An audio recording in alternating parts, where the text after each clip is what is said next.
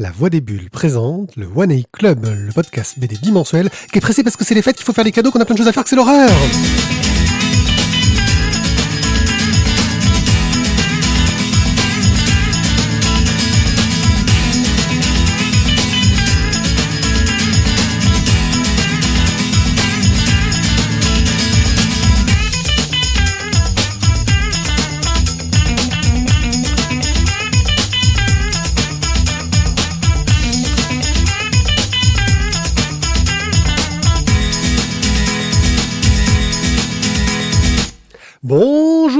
tous, j'espère que vous avez passé un joyeux Noël, que le Père Noël vous a gâté, même si vous ne fêtez pas Noël, que vous avez eu des cadeaux quand même, parce que quand même, merde, hein, il n'y a pas de raison de pas se faire des cadeaux de temps en temps, et que je trouve que c'est une bonne excuse.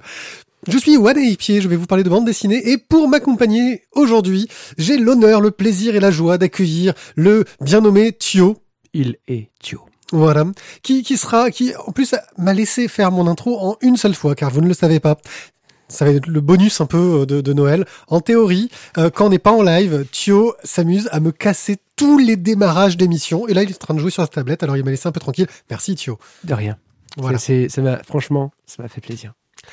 Euh, au programme de cette émission de fête, donc un petit peu torturé, donc on va pas faire d'online parce que comme on disait, on est un peu à la bourre, on a un peu plein de choses à faire. parce qu'il a rien foutu. Oui, c'est ça. C'est surtout que j'ai tellement de bouquins à rattraper pour faire cette émission que j'ai beaucoup lu. Euh, nous allons vous parler de Bush. Nous allons vous parler de Signal to Noise. J'espère que je prononce mal. La Tour Fantôme 9. Signal to Noisa. Là, ouais. Le, le, le final je crois que j'ai fait un petit peu de... Ouais. Euh, 12 rue Royale, l'Hermione, Skriding, tome 1, et les dossiers noirs. Un petit express rapide euh, où on va vous parler d'Invincible tome 15 et 16. Et puis je pense qu'on va pouvoir ensuite se dire au revoir et vous laisser aller préparer votre réveillon. Euh, on est bon? On démarre? On est parti. Et on commence tout de suite par... Euh, juste... Je, sature à chaque fois. Si je me rapproche trop, je suis mort. Hein.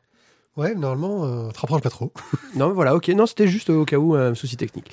Euh, on va commencer donc par euh, Bosch de Griffo chez Glénat, qui est paru dans la collection des grands peintres. On avait déjà parlé de cette collection euh, au début de celle-ci. Oui. Euh, là, je me rappelle plus pour quel auteur. Il y avait un flamand. voilà. et puis, il y avait aussi le gars qui avait fait. Le truc là. Ah ouais, le machin avec des couleurs. Avec des couleurs. L'espagnol. Je cherche le nom. Je l'ai pas, mais c'est pas grave. Euh, dans tous les cas, on en avait déjà parlé et aujourd'hui, donc, on va vous parler de Bosch. Qui est Bosch? C'est un travail de pro. Oui, vas-y. Je l'attendais. C'est ça que tu allais dire. C'est, oui. en fait, je vous avoue. Hein, notre disposition, c'est qu'en théorie, en face de moi, j'ai Tizak, et, que c'est toujours Tizak qui fait les jeux de mots à la con. Et que là, en fait, je regardais en face, et, j'ai vu, j'ai vu One et One non, pas de jeu de mots, rien, nada, quoi mais merci d'avoir essayé de jouer le rôle. Euh, Hieronymus Bosch, euh, donc, qui est un, peintre qui a euh, surtout parfaitement peint au milieu du XVe siècle tout ce qui est dans la religion, le côté démonique, le côté la peur dans la religion, parce que c'était c'était aussi avec ça que la, chrétienté s'est construite. À l'époque où les gens ne savaient pas lire, c'est si tu n'écoutes pas ton gentil prêtre, voilà ce à quoi tu t'exposes. Et que bah, les démons de Bosch faisaient quand même atrocement peur. Bon, c'est vrai qu'il n'y a pas beaucoup de reproduction à l'époque, hein, il fallait aller directement dans les Flandres pour voir ces tableaux, mais ça faisait bien flipper sa mère. Mais ça faisait bien bien bien flipper sa mère. Alors la construction de ce de ce bouquin, t'as fait démarrer le timer en fait? Ouais ouais t'es trop fort. Euh, c'est une. Euh, on, voit en fait le petit euh, Bosch qui est. tu vas y arriver. Allez, appelle-le Hieronymus. Oh, donc on a le petit Hieronymus qui est en train donc de peindre ses premiers tableaux et son, en fait son souci c'est que les, les démons qu'il est en train de peindre à l'intérieur, ben, en fait une fois qu'il les a peints, en fait il se casse de sa toile il les a créés, donc il leur a donné une, une, sorte, de forme de vie, et donc du coup ils s'enfuient, ils vont, ils, vont, ils vont peupler le monde.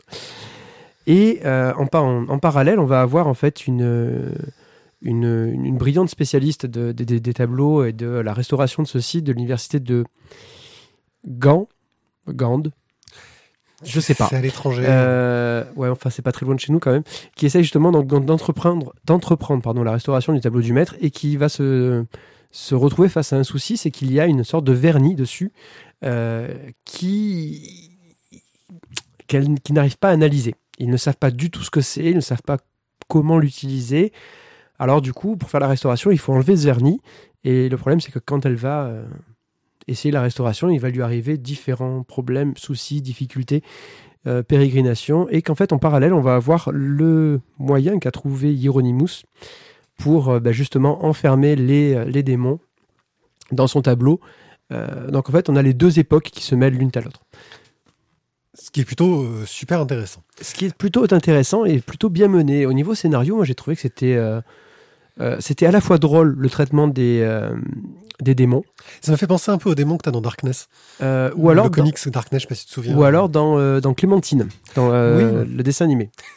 Désolé. Attention, instant Isaac. Quand tu fermes les yeux. Voilà, c'est bon. devines le merveilleux. Parce que lui, il aurait, il aurait craqué, il aurait fait.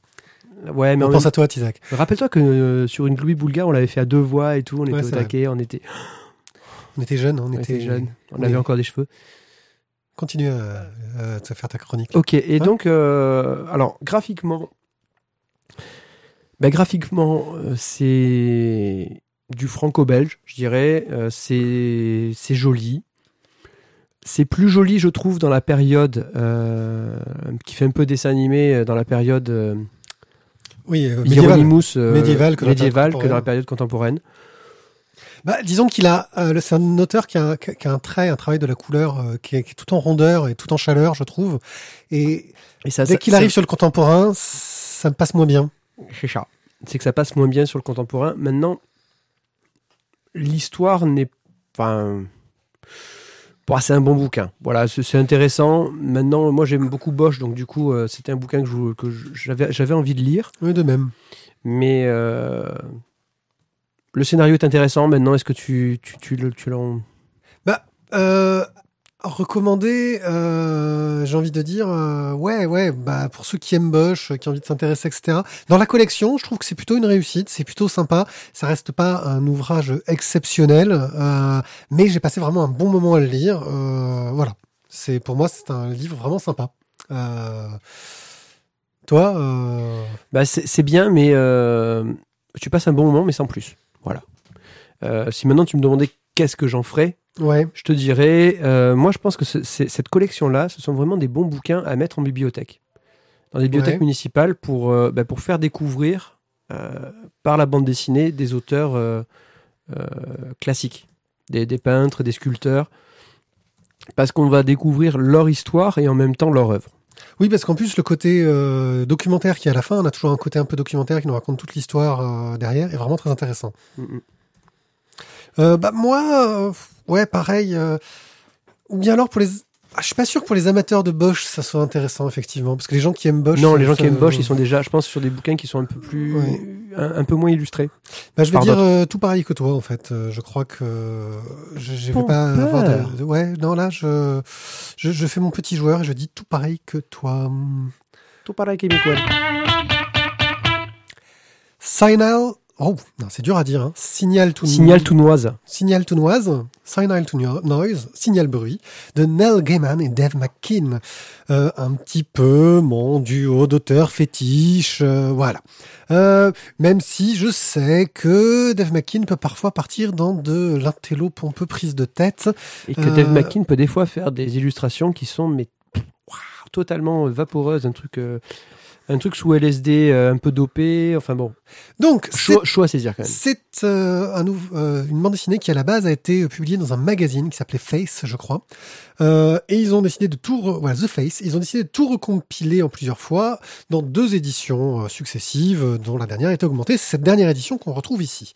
Ils sont amusés à faire plein de trucs rigolos sur l'histoire, un rapport sur le rapport signal-bruit, c'est-à-dire que au milieu du bruit, qu'est-ce qu'on peut comprendre d'un message? C'est ça l'idée. Et là, ce qu'on va suivre, c'est l'histoire d'un hum, réalisateur qui euh, vient d'avoir enfin l'accord pour faire son, prochain film, euh, mais qui découvre en même temps qu'il est atteint d'un cancer et qu'il va mourir très vite. Mais il décide de continuer à finir d'écrire son, son film euh, derrière. Et là, bah, le rapport signal-bruit, c'est est-ce que son message va réussir à passer au milieu du bruit? Est-ce que son message va réussir à passer au milieu du fait que bah, il va mourir? Euh, C'est beaucoup de bruit quand on va mourir, je pense, dans ta tête. Dans ta tête. Voilà. Et donc, bah, un peu ses relations, etc. On est vraiment dans une œuvre très, très, très euh, expérimentale, ne serait-ce que par le travail graphique de Dave McKean, qui, qui est un travail qui mélange photo, retouche, euh, travail sur pellicule, dessin, euh, un côté informatique aussi derrière, enfin vraiment un, travail graphique très très euh, complexe. Et puis en plus des petites blagues, des petites trouvailles rigolotes. Par exemple, chaque tête de chapitre est illustrée par euh, des phrases. Et apparemment, beaucoup de critiques à l'époque où ces têtes de chapitre sont apparues ont dit euh, Oh là là, c'est le cœur du livre. Il faut savoir que ces têtes de chapitre ont été générées aléatoirement par un logiciel. oui, c'est le cœur du livre, c'est le bruit. Y a-t-il un signal au milieu de ce bruit? Euh, Voilà, donc c'est une œuvre intéressante. C'est pas l'œuvre la plus euh, abordable, j'ai envie de dire, de, Dave McKean et Neil Gaiman. Euh, et mais ça reste bourré de belles images, d'une variété de styles graphiques au milieu qui sont impressionnants.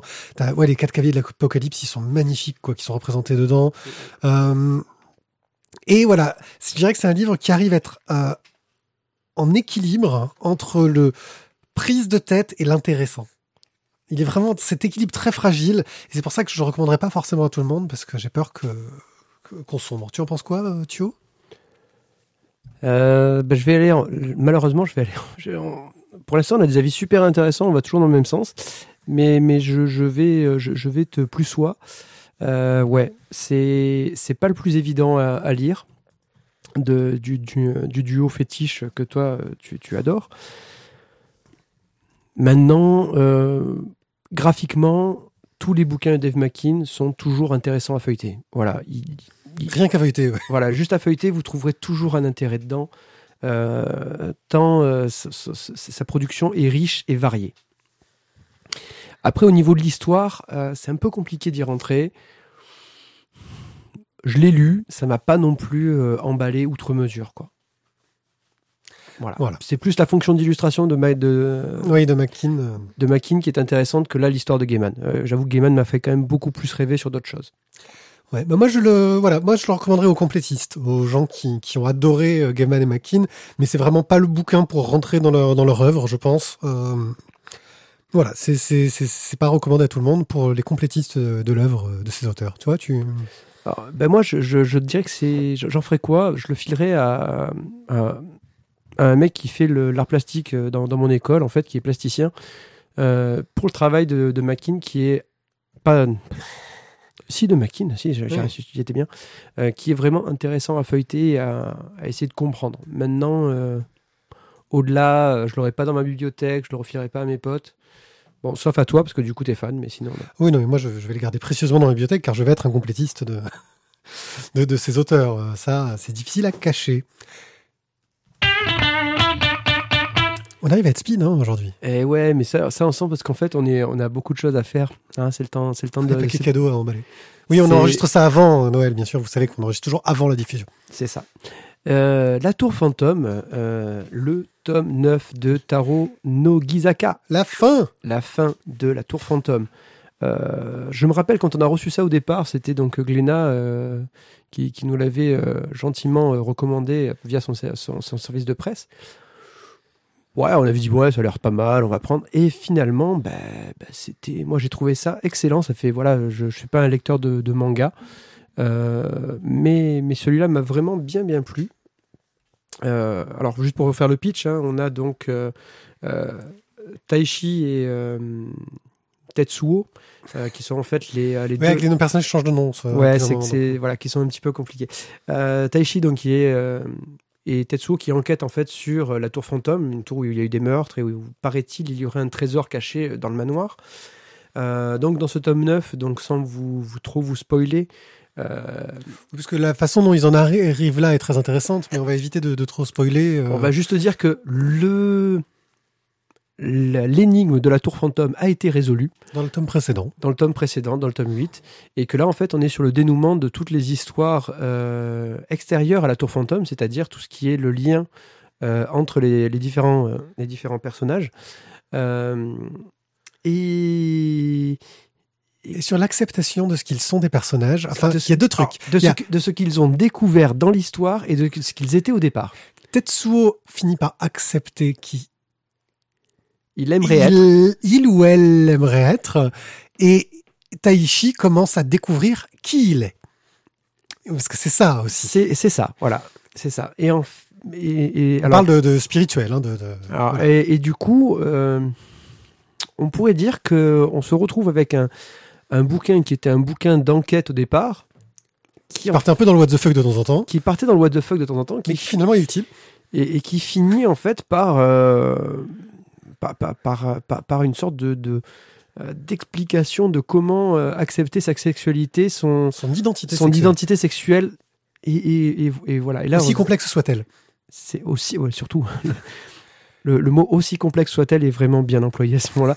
Parce que voilà, c'est très. c'est- Mais est-ce que toi, ça t'a plu? Alors moi ça m'a plu et puis surtout parce que je m'attendais pas à, à ça. Je le voyais venir parce que j'en ai déjà parlé au fur et à mesure euh, des, des, des huit hommes précédents. hein. Je, je voyais venir ce côté euh, sur en fait la vraie question du bouquin, c'est la question de, de, de la sexualité qui je suis euh, sexuellement. Suis-je un homme, une femme? Euh, Comment est-ce que je me positionne par rapport à ça? Euh, Est-ce que j'ai le droit de choisir qui je veux être? Nous rappelons que l'histoire se passe dans les années 50. Euh, C'est vrai. donc que ça doit être euh, pas super évident euh, à ce niveau-là. Euh, et puis, bah, au final, on est vraiment dans un truc. voilà, c'est une réussite et c'est vraiment. c'est rare pour moi les bouquins qui arrivent à parler de ces sujets. La transsexualité, hein, on est dedans aussi. sur la pansexualité, la transsexualité, toutes ces questions-là, qui arrivent à en parler. Alors, il y a, y a du gore, etc. Mais je pense qu'après, je, je veux pas dire de conneries parce que je suis pas un spécialiste non plus euh, du sujet. Euh, je pense que le sujet est bien abordé euh, et qui, qui l'ouvre un peu le regard sur, sur d'autres choses en, en trichant, c'est-à-dire en passant par un genre auquel on s'attendait pas pour ce genre de questions. C'est ça. C'est l'entrée, c'est l'entrée dans le débat qui, qui, est, qui est surprenante. Il passe par la petite porte. Ouah, j'attendais le rire à la con. C'était, c'était, c'était ouf. C'était Désolé. voilà. Désolé. Mais euh, non, non, euh, bah écoute, moi, voilà, c'est une excellente série qui m'a plu et que je recommanderais. Voilà, Ouais, si vous devez lire du manga, c'est et surtout, c'est l'avantage pour une fois dans du manga, ce n'est que 9 tomes. Parce que moi, c'est souvent ça qui me, qui me rebute dans le manga, c'est les séries où tu en es à 57 tomes, où tu as, euh, quand tu commences, en fait, tu sais déjà que tu as 60 bouquins à acheter, tu fais, mais je, je finirai jamais, quoi. Et ouais, Euh, on va parler du dessin quand même parce que euh, je pense qu'on peut un peu parler du, du dessin qui, qui est un dessin réaliste, euh, très réussi, qui bon joue beaucoup un petit peu sur le, j'ai envie de dire, c'est du fan service mais pour le coup intelligent parce que ça, ça rentre dans, dans, dans le propos. Euh, il joue beaucoup sur les effets de transparence des chemises mouillées, euh, sur des choses un peu très sexualisées hein, dans, dans le ton, les personnages qui sont beaux ou pas. Euh, et surtout une mise en scène vraiment efficace, réussie, euh, côté polar, quoi, qui marche bien. Euh, toi, tu pensé quoi de ce dessin? Ben, il, a, il a ce côté, euh, euh, ce- on va dire ce côté très réaliste parfois euh, dans, le, dans la, la représentation des, euh, justement des nus ou euh, d'une sorte de pseudo-sexualité. Mais, excusez-nous, on a un petit problème de, de, de, de, de branchement de branchement. On est en train d'essayer de s'arranger ça. Voilà. Voilà. Euh, Oui. qui est très réaliste de ce côté-là. Et puis il y a des moments aussi où on est sur quelque chose de beaucoup plus envoyé, quoi. C'est moins soigné, mais pour autant ça fonctionne très bien dans les plans dynamiques quand on a des, poursuites ou quand on a des explosions, quand on a nos. euh, bah, je vais pas spoiler à la fin, mais quand on a des, personnages un peu bizarres euh, suite à différentes opérations, euh, on arrive vraiment à des trucs qui sont très très bien, très très bien dessinés, qui, qui, donnent vraiment un bon côté dynamique et, aventure aussi à l'histoire. Vraiment un- une excellente découverte pour moi en manga. Tu le recommanderais à qui? Tu en ferais quoi? Ah, j'en ferai quoi Là, je suis. Bah, les fans déjà de, de, de- ouais, je, je, je moi c'est c'est un, livre que je bah, que je, je n'aurais pas. Voilà, clairement c'est pas un livre que j'aurais dans ma bibliothèque parce que j'ai déjà tellement de bouquins que je vais pas me prendre du manga. Mais euh, qu'est-ce que j'en ferais? Moi, je, je, je pense que c'est un livre que je conseillerais. Voilà, c'est vraiment le un bouquin de manga que je rentrerais. euh, tiens, euh, essaye ça. Si, ça tu veux voir autre chose, Voilà, si tu veux voir autre chose dans le manga, euh, essaye de, lire ça, ça peut être sympa. moi j'utiliserais un peu comme euh, bah, comme un peu porte euh, comment dire comme cheval de Troie, tu vois. Tu, le passes à quelqu'un en lui disant Tiens, lis ça, c'est un polar sympa en termes de manga, c'est plutôt cool. Tu découvriras peut-être des choses sur toi. Non, mais cheval de Troie, non. Là, j'étais dans la blague euh, de Ouais, là c'était la blague à deux balles. Euh, Tizak sort de ce corps. Peut-être la blague de trop. Euh, non, ce que je voulais dire, c'est qu'effectivement, pour ouvrir les yeux, je pense, ça peut ouvrir les yeux. S'ils arrivent à passer euh, le pro... ouais, s'ils arrivent à passer euh, le coup du procureur, euh, qui est très très difficile à accepter, qui pourrait, je pense, faire arrêter le livre. Euh, ce côté d'un personnage qui est très très malsain. Euh, voilà, je pense que ouais, je, je le passerai pour. Je l'offrirai comme un polar en expliquant, euh, en sachant que la personne euh, découvrira des choses sur, bah, sur la pansexualité et tout- toutes ces problématiques-là. Je pense que ça peut être assez intéressant. Ça va? Ça me va. Ça me va, je valide. Et on arrive à l'Hermione. Alors, euh, l'Hermione, donc nous ne parlons pas d'Hermione Gran- Granger, euh, notre charmante héroïne de Harry Potter. Qui aurait pu être black parce qu'il y a J.K. Rowling qui a dit qu'à aucun moment elle disait qu'elle était blanche. C'est juste une- un truc comme ça. Ok, c'est dit. C'était juste. Mais en fait, c'est l'Hermione, le bateau, l'Hermione, le bateau de Lafayette, avec lequel il est allé euh, aux États-Unis pour défendre l'indépendance et la liberté, et surtout pas pour taper le cul des Anglais. Euh, le bouquin de Jean-Yves Delite sur l'Hermione, Black Crow, le héros de Jean-Yves Delite, euh, raconte l'Hermione, c'est-à-dire comment celle-ci euh, a été euh, armée pour euh, partir avec Lafayette. euh, euh, en 1700 et des brouettes. Je vais pas avoir la date précise en tête. hein. Alors, Ah, tu me déçois. ben non, désolé. Alors donc, on a le personnage de Black Crow de Jean-Yves Delite, qui est donc sa, sa BD fétiche, je dirais, et euh, bah, qui nous raconte que lors d'un passage à Rochefort, euh, quand il est en train de faire réparer son bateau, il a entendu parler de l'Hermione, qu'il a vu hacker, et on va suivre justement le l'espion anglais qui euh, qui est en train non pardon si l'espion anglais oui Oui, oui. l'espion anglais qui est en train de, justement d'enquêter sur l'Hermione pour savoir à quoi elle, pourquoi est-ce qu'elle est armée, à quoi elle va servir, parce que les Anglais, ça les intéresse de savoir quelle va être la réaction de la France par rapport à l'indépendance demandée par les Américains. Oui, et en parallèle, on va suivre le capitaine de l'Hermione euh, et euh, bah, qui découvre la mission qu'il va avoir, laquelle il ne s'attendait pas vraiment. Je te donne pas le nom du capitaine de l'Hermione parce qu'il est vraiment, vraiment, vraiment waouh. Oui, il a un nom. Euh, Je sais plus, qui- je- Non, ouais. mais on va, on va passer nos cinq minutes rien qu'à dire son nom, quoi. C'est ça, euh, je sais plus. Je ne sais plus, mais c'est pas grave. De toute façon, c'est pas là l'essentiel du truc. Euh, Vas-y, meuble un peu, je cherche. Je meuble. pour le son. Donc euh, voilà, graphiquement, on est vraiment sur le travail de Jean-Yves Delite, euh, qui, euh, selon moi, est un euh, méga euh, super tueur de la mort pour tout ce qui est euh, marine, mer, bateau, tout ce que tu veux, Euh, mais qui, pour le visage, est un petit peu plus... Disons que, par exemple, dès les premières pages, j'ai eu deux personnages, je me suis dit, tiens, il y a des jumeaux. Euh, voilà, c'est c'est un peu compliqué à ce niveau-là, au niveau des, des différenciations. Euh, Alors, Louis René Madeleine Levasseur de la Touche Tréville. Voilà, hein, vas-y, retiens ça. Mais, Il l'appelle Monsieur de la Touche. Ouais, c'est plus facile. Ah, je préfère une blague à Tizak, là. Et donc, euh, oui, non, c- j'ai envie de dire, ouais, euh, au niveau des visages, des trucs comme ça, et euh, du dynamisme des scènes d'action, c'est pas le plus doué qui soit. On est dans un dessin très classique, très académique, et qui manque de variété. Euh, moi, vraiment, dès les, dès les premières pages, j'ai- j'ai j'ai eu du mal à reconnaître des personnages qui étaient sur la même scène, sur la même case. Euh, c'est un peu ennuyeux quand même. Euh, Bah, le problème quand tu, quand tu dessines des gens qui sont d'une même armée, c'est-à-dire qu'ils ont donc forcément le même uniforme.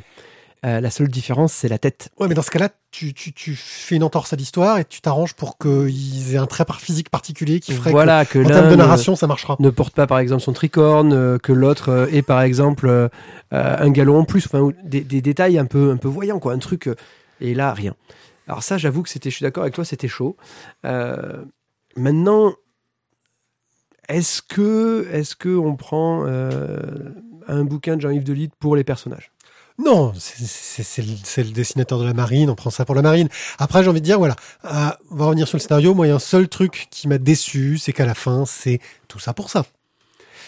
Voilà. C'est-à-dire qu'en gros, euh, tu suis toute une histoire et à la fin, il ne s'est rien passé. Euh, Ouais, là malheureusement, je... non, là malheureusement, c'était en fait en Je 17. pensais que t'allais le défendre, toi. Ouais, mais non, mais en fait, il y avait des choses, qu'on ne peut pas défendre. J'y allais, j'y allais en me disant, ah, 1700 je peux y aller, je peux, je peux c'était bouquin. c'était 1780, 1782, le voyage de l'Hermione. Euh, bah, c'est le bouquin qui a été fait parce qu'ils ont re- euh, reconstruit l'Hermione. Voilà, il fallait faire un bouquin. On s'est dit qu'on allait prendre Jean-Yves Delite parce que bah, c'est le dessinateur de la marine C'est son taf, quoi. c'est son taf, quoi. Euh, et clairement, quand il dessine un bateau, euh, Oui. bah, il est beau, quoi. Quand Ah il oui, dessine la mer, les paysages de mer, c'est splendide. Il n'oublie pas euh, un bout euh, ni rien, quoi. C'est ça. Non, non, mais, mais par contre, clairement, c'est au niveau scénaristique, tu. Bon, il y a l'histoire de, de l'espion, tu te dis, ouais, il va se passer des trucs, il va se passer des. C'est fini. Euh, et là, tu te dis, merde, j'ai raté une page ou C'est quoi? À suivre. Non, mais non, Non, c'est pas, à suivre. Non, c'est fini. Et voilà, c'est ouais, là par contre, euh, au niveau scénario, il manque des choses quoi. Il, il manque. euh, enfin, après, peut-être que malheureusement, euh, il a essayé aussi d'inventer une histoire, euh, parce que je sais pas si elle est entièrement fondée ou il y a peut-être des choses qui ont été inventées et qui, de toute façon, parce que l'histoire en fait en elle-même n'était pas non plus super intéressante.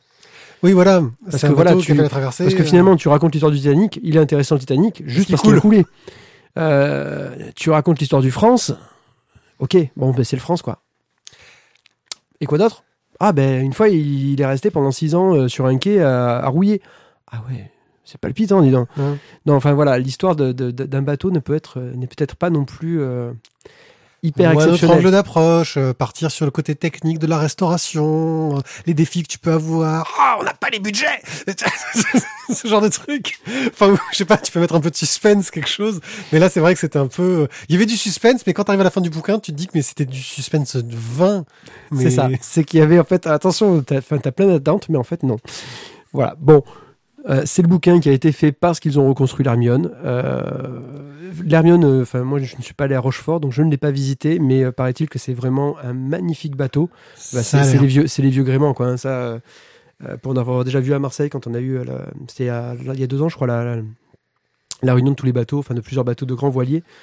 C'est absolument splendide si vous aimez ça. Maintenant, quoi en faire?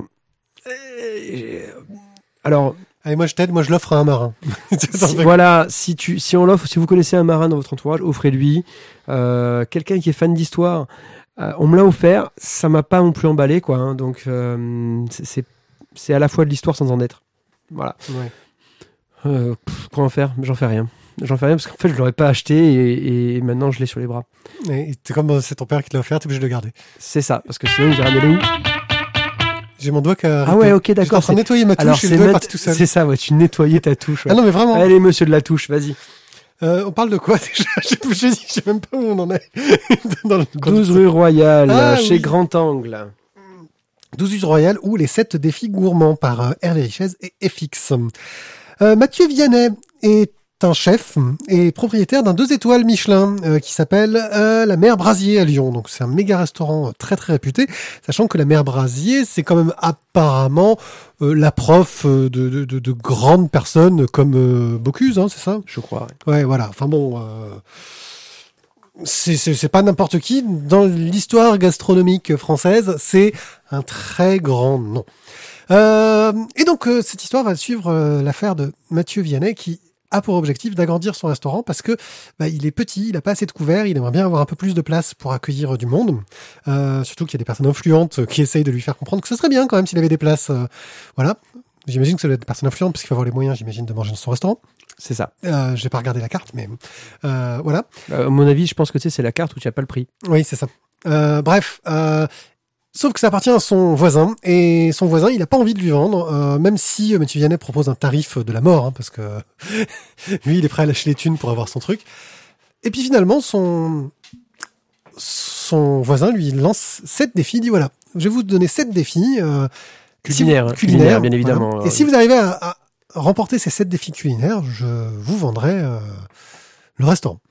Euh, Enfin, la place, la, la place, quoi. Donc lui, au début, euh, oh, n'importe quoi, je vais pas faire ça. Puis finalement, se prend au jeu du défi, euh, se prend au jeu du, bah, du, ouais, il a envie de, de montrer qu'il est cap, quoi. Voilà, un petit peu de, un, petit peu de fierté, hein, un peu mal placé même parfois derrière. Et donc, il se lance au jeu et va essayer de remplir des défis plus ou moins durs, genre rendre heureuse une table. Et là, euh, c'est le voisin qui amène la table et c'est un enterrement.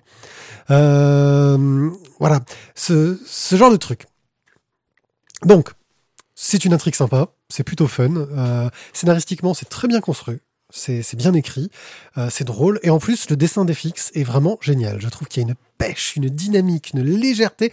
C'est dans un, c'est tout en niveau de gris, avec juste les moments où euh, Mathieu Vianney travaille sur sa cuisine et réfléchit, où on a les aliments qui prennent les couleurs, etc. Et, et- et- et là, moi, ça ça m'a furieusement fait penser à Ratatouille. Oui, Quand, quand le personnage de, de notre rat euh, cuisinier, en fait, euh, bah, crée ou mange quelque chose et que ça fait des, des petits, des petits feux d'artifice dans sa tête euh, en fonction de ce que ça pourrait. je pense. euh, Oui, c'est l'idée. Non, non, mais ça, ça c'est efficace. c'est très efficace. C'est très efficace.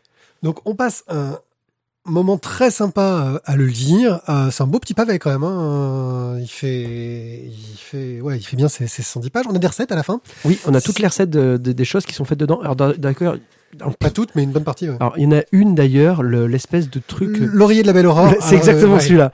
L'oreiller de la belle aurore. C'est un pâté en croûte, euh, mais apparemment c'est une signature. hein. C'est c'est le pâté en croûte de. de, de, de, de- de- c'est une tuerie, quoi. C'est un truc qui doit faire, qui doit faire 10 Je kilos. donne la recette de la farce. Allez, juste les ingrédients de la farce. vas-y. Euh, 4 pigeons ramiers, 4 perdreaux gris et rouges, 2 faisans, 3 colverts, une poularde, 1 kg de riz de veau, 2 kg de gorge de porc, 1 kg de lard de colonnata, 1 kg de foie de volaille, 1 kg de pintade, 1 kg de foie gras, 100 g d'échalotes, 3 décides de porto rouge, 2 décides de garam masala et 1 décide d'armagnac. Voilà. Ça, c'est que la farce. Ce n'est que la farce. Donc oui, ça doit être un pâté euh, qui déchire sa maman. Euh, donc voilà, moi j'ai trouvé que c'était vraiment un truc agréable à lire, avec un scénario sympathique et des dessins superbes. Euh, même s'il y a un côté qui finit par ressortir un peu publicitaire, j'ai envie de dire, euh, dans cette bande dessinée, même si Mathieu Vianney n'est pas toujours montré comme euh, sous son meilleur jour, hein, il a des défauts, ce personnage, euh, et pourtant il a signé le bouquin, entre guillemets, donc euh, il a dû accepter qu'on qu'on le fasse. Oui. Donc c'est quelqu'un qui doit avoir euh, soit un bon sens commercial, soit une autodérision, euh, une, une grande autodérision. Et j'ai envie de dire, à ce niveau d'exigence-là, je pense que être de l'autodérision. Euh, je le souhaite en tout cas. Euh, et franchement, euh, voilà, Euh, c'est le seul truc qui m'a un petit peu gêné, c'est d'un de temps en temps, on se dit, oh là là, c'est le bouquin qui va juste te dire qu'il est fort, ce Mathieu Vianney. Euh, mais ça m'a donné envie d'y aller bouffer même dans son resto, donc c'est assez réussi là-dessus. Oui, non, ça c'est réussi, voilà. Mais euh, bah, c'est- c'est. Je, je pense que c'est un peu la mode aussi euh, actuellement avec tous les défis culinaires, euh, tout ce qu'on peut avoir. C'est comme- du top chef, hein. dans Voilà. C'est euh, 7 défis culinaires. Mais par contre, je trouvais qu'au niveau des 7 défis, on n'est pas sur les, sur les 12 travaux de d'Astérix, tu vois, pour dire, pour faire une sorte de parallèle en bande dessinée. Euh, mais on est quand même voilà, sur, un, sur un truc qui est très, je trouve très bien écrit, sympa, on passe un bon moment, c'est un bon divertissement. Et en plus, les défis ont tous un lien qui est intéressant, ce qui fait qu'on a une petite euh, surprise finale sur le scénario qui est plutôt bien faite, euh, je trouve. bien amené. Voilà. Tu, tu en fais quoi? Euh, ben, alors, bizarrement, c'est un livre que je garderais bien en fait dans ma bibliothèque, tu vois. D'une part pour les recettes, parce que bon, alors, l'oreiller de la belle aurore, euh, Je le ferai pas. je, je- non jamais, je pourrais jamais faire un, cuisiner un truc pareil. Ou l'édredon, je sais plus ce que c'est, c'est Oui, l'o- c'est le, ouais, c'est l'oreiller, je crois. l'oreiller. Voilà, ça c'est c'est un truc. euh, Enfin, de toute façon, déjà, je pense que j'ai pas la taille de four euh, pour euh, pour faire un truc Par pareil. contre, les gambas carabineros de Palamos tiède à la poutargue et au caviar, j'adapterai En fait- peut-être à autre chose que du caviar. Ouais, mais- parce que le caviar, ça, ça peut. La poutargue, c'est plus, c'est plus. euh, la madeleine tiède aussi. Enfin bon, y a, on parle de bouffe, quoi. Et merde, on aime bien bouffer. Donc, ouais, c'est un, c'est un bouquin que je garderai bien dans ma bibliothèque bah, pour ça, parce qu'en plus, c'est aussi euh, un peu l'histoire de, de la cuisine et de. Oui, parce qu'il retrace un peu un petit côté documentaire à la fin en plus des recettes. Voilà, donc, sur la euh, mer Brasier, sur euh, comment le restaurant s'est monté, et sur les personnes qui ont travaillé en tant que bah, qu'apprentis, qui sont devenus ensuite de grands cuisiniers après.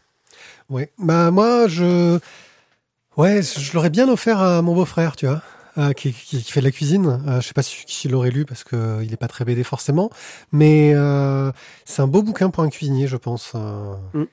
Donc voilà. Eh bien, là, je suis en train de chercher mes touches pour changer de truc parce qu'on a déjà Ah ouais, à mais faire le truc. T'as déjà Monsieur de la Touche là, hein? Voilà. Ouais, c'est ça. Et maintenant, nous allons vous parler de Skryling. Skryling. Alors, euh, bon, la prononciation, c'est peut-être pas la bonne, hein, mais euh, bon, on va, on va faire avec. Les, le tome 1, donc Les chiens du Weltrom, chez Kraken de euh, Thierry Lamy et Venzi au dessin. Euh, alors déjà, pourquoi euh, on vous parle de Skryling, qui est déjà en fait un, un, entre guillemets un vieux bouquin qui date de 2011. Mon Dieu, 5 ans. Ouais. C'est loin. Euh, bah, parce qu'en fait, on a rencontré Thierry Lamy euh, à un festival de bande dessinée et que du coup. On euh, l'a pas interviewé parce qu'on est des ânes, mais. mais, mais que ça fait déjà. enfin, oui, mais ça fait plusieurs fois en fait qu'on Ouais. rencontre. Donc Oui, du coup, on c'est les gens qu'on côtoie tellement qu'on ne, ne se dit pas, oublie. tiens, on va les interviewer, ça pourrait être cool. Mm. Euh, donc Skrilling, de quoi ça nous parle? Eh bien, en fait, on est dans un état totalitaire qui est donc le, le, le Weltraum, euh, qui aurait une sorte d'accointance avec euh, l'Allemagne nazie, je pense. Mais qui a gagné. Mais qui a gagné la guerre. Ouais, c'est un peu l'idée que ça donne. C'est ça. En fait, ils sont en train de la gagner ou ils l'ont gagnée. Et euh, eh bien, il y a donc des unités combattantes qui sont bah, les, les, les, les, Weltroniens de souche. Et puis, il y a dans la catégorie militaire les, L'Atae, je crois. Les, ouais, le- les sortes de, de, de, de personnes qui ont été conquis par le Weltrum et qui en fait sont dans l'armée, mais qui en fait ne sont que des sous-hommes. Euh, et cela. bien lavage de cerveau, la totale, Voilà. pour être fidèle, fi- fidèle à l'armée et tout. Et, euh, et il y a une unité d'élite dans, euh, dans cette armée qui est donc justement L'unité Skryling. l'unité Skrilling. Cette unité qui est donc euh, bah, largement diffusée par euh, la propagande du Veltrum, euh, bah, un de nos soldats métis, justement, un de nos soldats, on va dire, euh, qui a été enrôlé de force, Qui est pas vraiment un homme, hein, en qui fait. n'est pas hein. vraiment un homme pour, pour, au, au sens de- de- des, Vol- des Veltroniens, ou Veltronites. Oui, je sais pas. Ça, ça fait, ça fait vachement héros de, de trucs galactiques, tu sais, les Ouais. Veltronites. Ah, les Viltrumites, c'est pour ça, tiens, je- Ah, oui. parce qu'on peut avoir le même cible après. Euh, donc les, ce, ce héros en fait se retrouve euh, à, à être promu dans l'unité Skrilling. Et, et voilà, je vais pas aller plus loin dans le, dans, dans le pitch parce que sinon je révélerai beaucoup de choses. Euh, on se retrouve en fait face à une société totalitaire avec une agence de propagande et on est. bah, moi, je t'ai trouvé le scénario euh, super intéressant. Alors c'est vrai que c'était pas très original. Euh, certains diront peut-être que oui, on peut trouver euh, plein de bouquins qui l'ont euh, fait euh, mieux, refait autrement. Mais Skrelling, de par bah, le scénario qui, moi m'a beaucoup plu et le traitement graphique de Venzi qui est Mais bah, alors, je- Thierry l'a mis au scénario, Damien Venzi au dessin. dessin. Moi, j'aime beaucoup le dessin, qui est, je trouve, d'une d'une violence et d'une comment dire. Euh, ouais, d'une froideur, d'une. voilà, c'est froid, c'est violent, c'est c'est cruel, et, et, et ça montre, je trouve, parfaitement. C'est à la fois réaliste et à la fois dessiné. Et Ouais, ça on se demande, on se demande s'il n'y a pas beaucoup de travail d'après photo, je pense. euh, C'est possible, c'est possible, mais du coup, ça, bien intégré, hein, franchement. ça donne un, un- moi j'ai trouvé vraiment un excellent cachet, un, un dessin qui m'a beaucoup plu et qui, qui, pour les scènes de combat, fonctionne, mais parfaitement. En plus, on est dans un format à l'américaine, donc assez peu de, de, de, de- cases par, par planche. C'est très efficace. Euh, Il y a du dialogue, mais ça passe en fait. C'est pas, pas non plus trop pompeux dans le, dans le texte. Euh, c'est très réussi, très efficace. Euh, et effectivement, il enchaîne les dessins vraiment noir et blanc avec des des teintes, euh, des, des passages dans les teintes sépia, rouge pour la violence. Euh, alors c'est très bien, mais alors qu'est-ce que ça met mal à l'aise à lire? Euh, Ouais, mais, mais en même temps, ça se prête parfaitement au, euh, au sujet. Et, et- et il n'y a pas que le sujet de la guerre, parce qu'il y a quand même aussi tout un sujet euh, social derrière, qui est, je trouve, très bien mené, très intéressant. Ouais, voilà. Donc, euh, tu en ferais quoi? Parce que, enfin, c'est bien, hein, mais tu en ferais quoi? Ben, je dirais pour. euh, alors, et là, c'est là maintenant, tu vois que j'oublie les noms. Euh, Jérôme? Tous les fans de. Bloc 109, voilà. Ouais. Euh, pour les personnes qui ont aimé le, blo- le Bloc 109, je pense que ça, ça, ça rentrerait dans l'étagère, en fait, euh, franchement. Ça rentre bien. hein. Moi, je vais attendre la suite, en fait. C'est tout ce que j'ai envie de faire, c'est d'attendre la suite parce que je suis très curieux de savoir euh, comment ça va passer. Donc, il va falloir que tu te bouges, que tu achètes la suite. C'est ça. Voilà. Euh, je c'est à ce moment-là qu'il faut que Ouais, à non, la mais si je suis en train d'écrire un truc en même temps parce que tu comprends, j'ai oublié de prendre des notes. euh, donc là, je suis en train de dire des conneries pour meubler. On a l'habitude. Et donc, tout de suite, nous euh, allons parler donc de la prochaine. Et là, attention. Là, on va vous parler d'un d'un serpent de mer pour l'émission de la Voix des Bulles. Le, le truc que, que j'ai lu il y a peut-être un an et demi et que, et que One Eye Pied a mis, oh, oula, oh mon Dieu, tant que ça à lire et qu'il n'a même pas lu en entier. Oui, c'est-à-dire qu'à chaque fois que je l'ouvrais, je le feuilletais, je faisais Oh, je le garde pour plus tard. C'est le dossier noir de la Ligue des Gentlemen Extraordinaires de Alan Moore et Kevin O'Neill. La Ligue des Gentlemen Extraordinaires nous comptait dans ses premiers tomes, avec joie et bonheur, l'histoire d'un groupe de héros euh, issus de la littérature populaire, qui étaient l'homme invisible, le capitaine Nemo, Wilhelmina Murray, euh, euh, Frankenstein, euh, non, Dr. Jekyll et Mr. Hyde, enfin voilà, etc. Donc toute une série de personnages fort intéressants. Euh, Il y a eu deux tomes comme ça, euh, enfin deux arcs qui nous racontaient l'histoire de ces personnages-là. Et puis ensuite, dans la publication française, nous sommes tout de suite passés à Century, je sais plus quelle année, qui se passait des années après. C'est ça. Bah, 1950, je crois. Ouais, 60. 60, un truc comme ça. Non, je sais plus. Enfin bon, le problème, c'est que euh, d'un coup, des nouveaux personnages, un peu largués, un peu plantés, on sait plus trop où on en est. Euh, Et surtout que c'était des personnages qu'on n'avait pas l'habitude de, de Voilà. rencontrer. et des personnages qui, en plus, dans ce tome-là, étaient en situation d'échec. Euh, ce qui nous fait un peu bizarre qu'on est censé dire la, la Ligue des Gentlemen extraordinaires. Euh, ils n'étaient pas trop extraordinaires. Donc euh, vous retrouverez notre chronique euh, de l'époque. Euh, sauf qu'en fait, ce qui s'est passé, c'est que le dossier noir était censé être publié avant, et pour des questions compliquées de droit, et ensuite, je pense aussi de, de, faisage du bouquin, parce qu'il doit pas être facile à faire, avait été un peu planqué. Pourquoi? Parce que le dossier noir nous raconte d'abord en bande dessinée l'histoire de deux personnages qui ne sont pas nommés au début. On ne sait pas qui ils sont, nous ne pouvons que le tenter de le deviner. Qui sont dans un, Londres futuriste euh, en 1984. je- enfin, c'est dans les années 50, mais on est dans une ambiance euh, 1984, euh, avec un Big Brother, euh, avec euh, toute la novlangue, avec tous ces trucs-là. Euh, et on a ces personnages-là qui apparemment sont en train de, euh, ont réussi à voler le dossier noir et sont en train de le lire. Et ce dossier noir raconte l'origine de la Ligue des Gentlemen Extraordinaires, mais vraiment l'origine. Hein, on remonte à très très loin, euh, jusqu'à bah là, j'ai pas lu jusqu'au bout, donc je sais pas jusqu'où ça va. Euh, en tout cas, j'ai lu presque, ouais, j'ai lu plus de la moitié. euh, c'est déjà une bonne idée. Et donc, au milieu de ce truc, on va avoir des facsimilés de extraits de romans, de extraits d'illustrés, de bouquins. Euh, on va avoir un, livret porno de la propagande. C'est Ouais. très très drôle. c'est très très drôle. Euh, les aventures érotiques d'une jeune femme, avec toujours des tonnes de références à la littérature populaire de l'époque. C'est-à-dire que quand ils vont nous parler de quelque chose qui se passe, on va dire au XVIIIe siècle, les personnages seront des héros populaires de la littérature populaire du XVIIIe siècle. Et on va voir un peu cette avancée-là. Et avec un fil conducteur dans ces histoires-là, qui vont être deux personnages, qui vont être Prospero, un mage, et Orlando, un homme qui est immortel et qui a un truc bizarre, c'est que des fois c'est un homme, des fois c'est une femme, il change aléatoirement de sexe. Ouais, mais tous les, toutes les X années, en fait. Oui, hein. c'est pas, oui, oui, ça peut durer des siècles. Euh, donc, euh, on va suivre un peu ça, et en même temps, on a les notes des personnes qui ont monté ce dossier noir pour essayer de comprendre ce qu'il y avait euh, de la ligue. Euh, c'est super intéressant parce que ça fait le lien entre tous les personnages. En plus, Alan Moore s'est vraiment fait plaisir. Il arrive quand même à nous raconter toute une histoire de l'univers et du monde euh, où il arrive à intégrer À les, Mel- les Melnibonéens, les grands anciens, euh, la religion euh, chrétienne, catholique, tout ce que tu veux, enfin les, les trois religions du unique. Il arrive à tout nous mélanger et c'est crédible et c'est c'est cohérent et ça tient presque la route dans son univers qui en fait, l'univers de la Ligue des Gentlemen Extraordinaires est un univers de métafiction où les fictions sont réalité. Mais il arrive à nous faire un mix qui tienne la route et en plus dedans on a bah, des, un travail en plus d'éditeur qui ne doit pas être facile où on a des bouts de, trucs au format paysage long, donc euh, qui prennent pas tout, du papier qui change de qualité de papier euh, pour certaines pages. Euh, on a une pièce perdue de Shakespeare au milieu. et c'est c'est hallucinant, c'est d'une richesse. Et le problème qu'il y a, c'est que certains de ces passages-là ont une mise en page, mais d'une austérité. Je veux dire, quand tu as du pavé de texte, avec quasiment pas de marge, écrit tout petit, qui te prend toute la page en entier, bah ça donne pas vraiment envie de le lire, quoi. Moi, c'est pour ça que j'ai mis du temps, je pense, à le lire. Euh, et pourtant, ça se lit tout seul. C'est d'une fluidité. Je m'y attendais pas, en fait. Euh, alors oui, on le lit pas d'un bloc, hein, parce que ça fait un peu mal au crâne.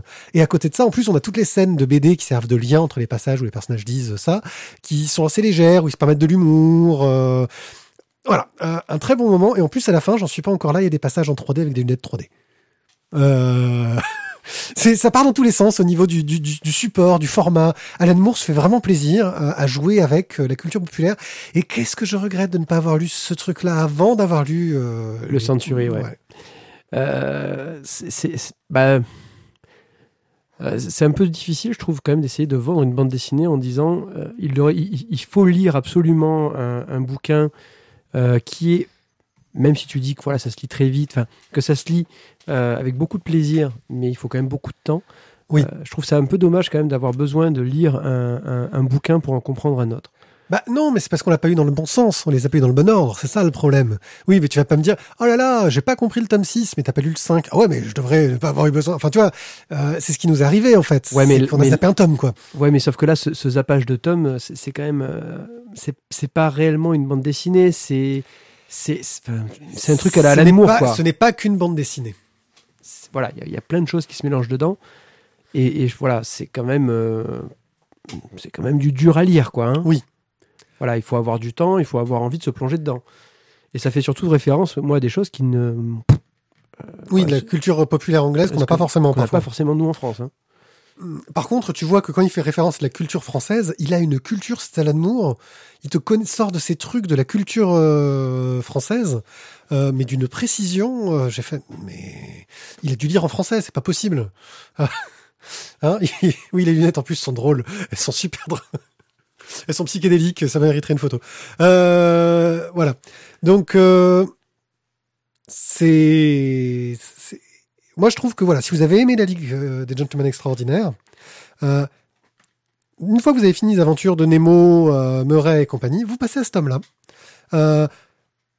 qui est un pavé, qui est pas facile à lire, mais qui, je pense, est dans la continuité de ce que vous avez pu aimer dans la Ligue des Gentlemen Extraordinaires. Alors le problème, c'est que je dirais que pour moi, le deuxième cycle m'a vraiment pas emballé plus que ça. Est-ce que peut-être qu'en le relisant sous la... Peut-être que maintenant, ouais. ouais, si je l'avais relu après, après avoir lu le dossier noir, ça m'aurait. Est-ce que tu acceptes plus facilement de voir l'échec de personnages si tu les as vus réussir avant?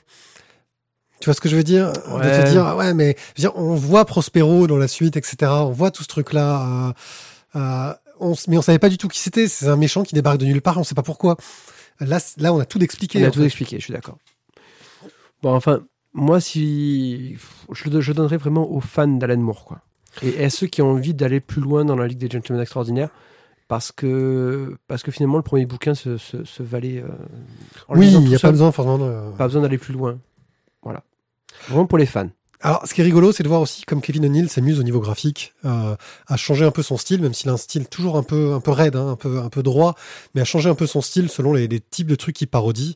Euh, et je t'avoue que je, je suis encore mort de rire de ce passage sur les trucs pornographiques euh, euh, à la 1984, qui est mais vraiment d'une d'une drôlerie énorme. Bah, très bien, nous allons donc pouvoir enchaîner, poursuivre, Enchaînons. continuons. Express.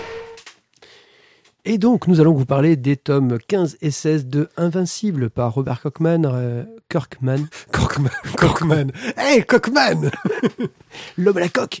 Euh, ou Ça veut qui- dire coq en anglais. Bah, J'ai pas voulu faire la traduction. Euh, Ryan Otley, donc chez Delcourt, euh, le tome 15 et 16, donc intitulé Petit Malin et Histoire de famille. Euh, je vous rappelle où on était. Euh, Invincible est un super-héros terrien qui, euh, protège la Terre. Euh, dans, les tomes précédents, on a eu une grande guerre entre les différents peuples de la galaxie et les Viltrumites, qui sont en fait les grands méchants de la galaxie, qui ont détruit tous les mondes qui se sont opposés à eux. Euh, bah, tome 15, on va dire que voilà, euh, bah, Invincible revient sur Terre après euh, quelques mois passés dans l'espace pour cette guerre, voire même quelques années, je crois. oui, parce qu'il est resté plusieurs mois. euh, Plusieurs mois Blessé en- sur une planète. blessé sur une planète avec son père et son frère. Donc il y a le retour sur Terre, bah, le, le retour un peu aux affaires courantes. hein. Qu'est-ce qui s'est passé sur Terre entre temps Quels sont les méchants qui ont fait des, nouveaux, euh, des nouvelles bêtises Euh, Quels sont euh, bah, les super-héros qui sont montés entre temps et qui, bah, du coup, veulent garder leur place Et puis lui, dans sa vie personnelle, qu'est-ce qu'il va devenir? Sa femme, sa vie, son œuvre, tout ça.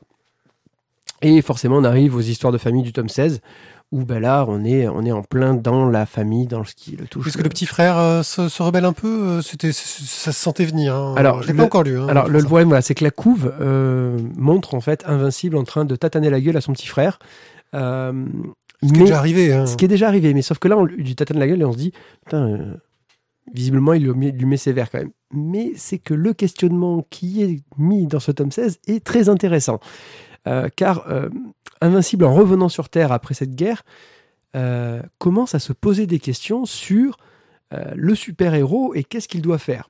Qu'est-ce qu'il doit faire pour améliorer réellement et je dis bien, le réellement est important, réellement le monde dans lequel il vit? Il se posait des questions à la The Authority. C'est un petit peu ça, parce que finalement, euh, ok, d'arrêter Monsieur Lézard qui est en train de faire un casse, bon, c'est intéressant sur le coup, parce que j'ai arrêté Monsieur Lézard qui faisait un casse, mais est-ce que je ne pourrais pas faire quelque chose de plus intéressant avec mes super pouvoirs que d'arrêter Monsieur Lézard? Parce que finalement, si c'est pas moi qui l'avais arrêté, ça aurait été les flics. Euh, bon, toujours aussi bien? Toujours aussi bien. je trouve très intéressant par la, la, tournure que c'est en train de prendre et surtout les questionnements qui, euh, que Invincible se pose et que se pose aussi du coup sur l'entourage et les autres super-héros pour euh, d'autres, raisons.